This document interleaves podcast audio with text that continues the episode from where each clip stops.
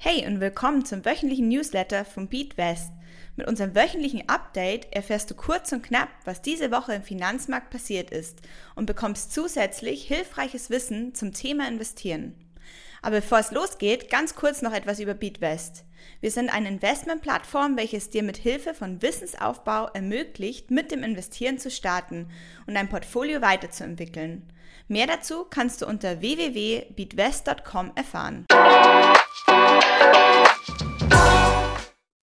Hi, ich bin Lisa von Beatwest und wir schauen uns jetzt gemeinsam an, warum in Europa nach dem Gasschock jetzt der Stromschock kommt.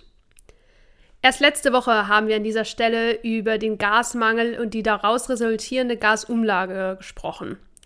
Das scheint seit dieser Woche aber nicht mehr die einzige Energiequelle zu sein, die knapp wird. Innerhalb der letzten zehn Tage haben sich die Strompreise an den Börsen verdoppelt. Wenn wir die aktuellen Strompreise mit denen von vor einem Jahr vergleichen, beobachten wir sogar eine Verzehnfachung. Vielleicht fragst du dich gerade, wie Strom eigentlich an der Börse gehandelt wird. In Deutschland gibt es nur einen einzigen Handelsplatz für Strom. Dieser befindet sich in Leipzig und trägt den Namen European Energy Exchange. Hier treffen Energieversorger, zum Beispiel Uniper oder E.ON, auf Unternehmen, die einen hohen Energiebedarf haben. Äh, das kann zum Beispiel die Lebensmittelproduktion sein. Die Energieversorger bieten dann eine gewisse Menge Strom zu einem festen Preis und einer festen Laufzeit an. Die Gründe für den starken Anstieg der Strompreise sind sehr unterschiedlich. Zum einen werden aktuell in Frankreich viele Atomkraftwerke gewartet und sind deshalb nicht am Netz. Außerdem mussten zusätzlich Atomkraftwerke aufgrund von technischen Mängeln abgeschaltet werden.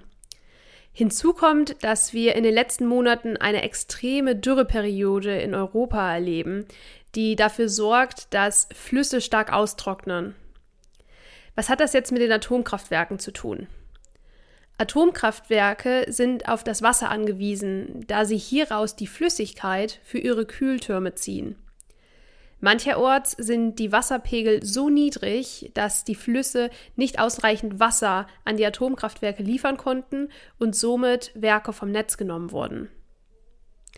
Allerdings ist der starke Preisanstieg in den vergangenen Monaten auch mit Panik zu erklären.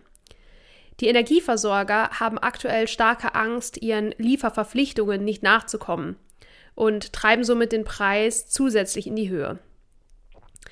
Welche Auswirkungen hat der Anstieg des Strompreises für die Wirtschaft? Du weißt bereits, dass die Gasknappheit vor allen Dingen die großen Industrie- und Pharmaunternehmen trifft. Die gestiegenen Strompreise betreffen hingegen eher Wirtschaftszweige wie die Gastronomie, Textilproduktion, aber auch Forschungseinrichtungen. Die ersten Städte und Gemeinde haben jetzt außerdem schon untersagt, dass Schaufenster und Wahrzeichen in der Nacht beleuchtet werden. Es wird also in der kommenden Zeit eher dunkel in der Innenstadt sein und das könnte Anlass für mehr Kriminalität bieten. Du kannst dir bereits denken, dass die hohen Strompreise die Inflation weiter antreiben und die Wirtschaft belasten werden. Deshalb erklären wir dir gleich, wie du aufhören kannst, dir Dinge zu kaufen, die du eigentlich nicht brauchst.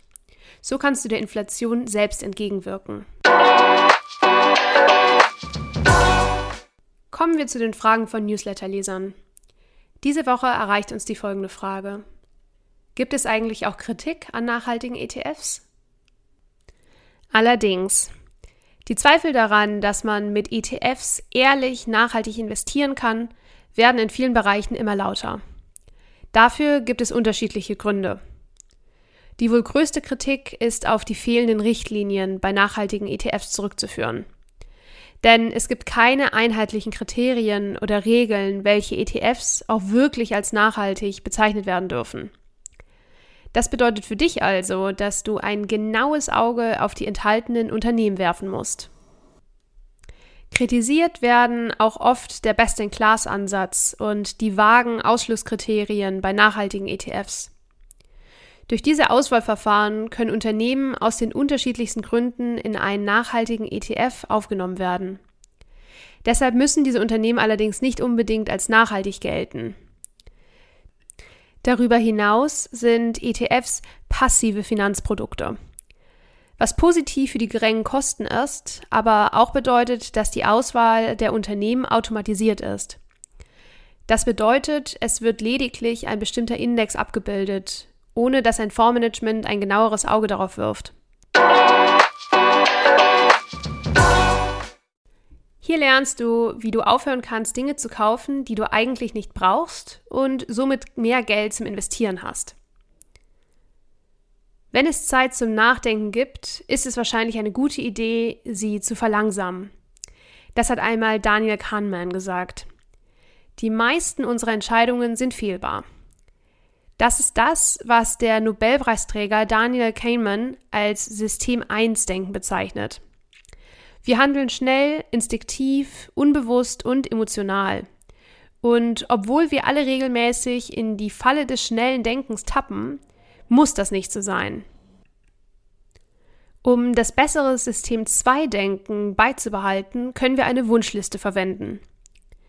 Wenn wir stattdessen eine physische Wunschliste verwenden, wird vieles von dem, was sich im Moment wie ein Muss anfühlt, in den Hintergrund treten. Wie man es macht. Statt dem Drang zu folgen, etwas sofort zu kaufen, schreibe deine Wünsche auf ein Blatt Papier. Mache es zur Regel, alles auf deine Wunschliste zu setzen, bevor du etwas bestellst. Lass es eine Woche oder einen Monat lang liegen, bis du es kaufst.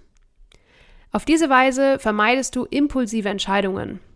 Das Wichtigste ist, dass du die Kaufentscheidung so lange hinauszögerst, bis du die Zeit und den Raum hast, dir in Ruhe Gedanken zu machen. Der Inhalt dieses Podcasts dient ausschließlich der allgemeinen Information. Diese Informationen können und sollen eine individuelle Beratung durch hierfür qualifizierte Personen nicht ersetzen. Die hier angegebenen Informationen stellen keine Anlageberatung und keine Kaufempfehlung dar.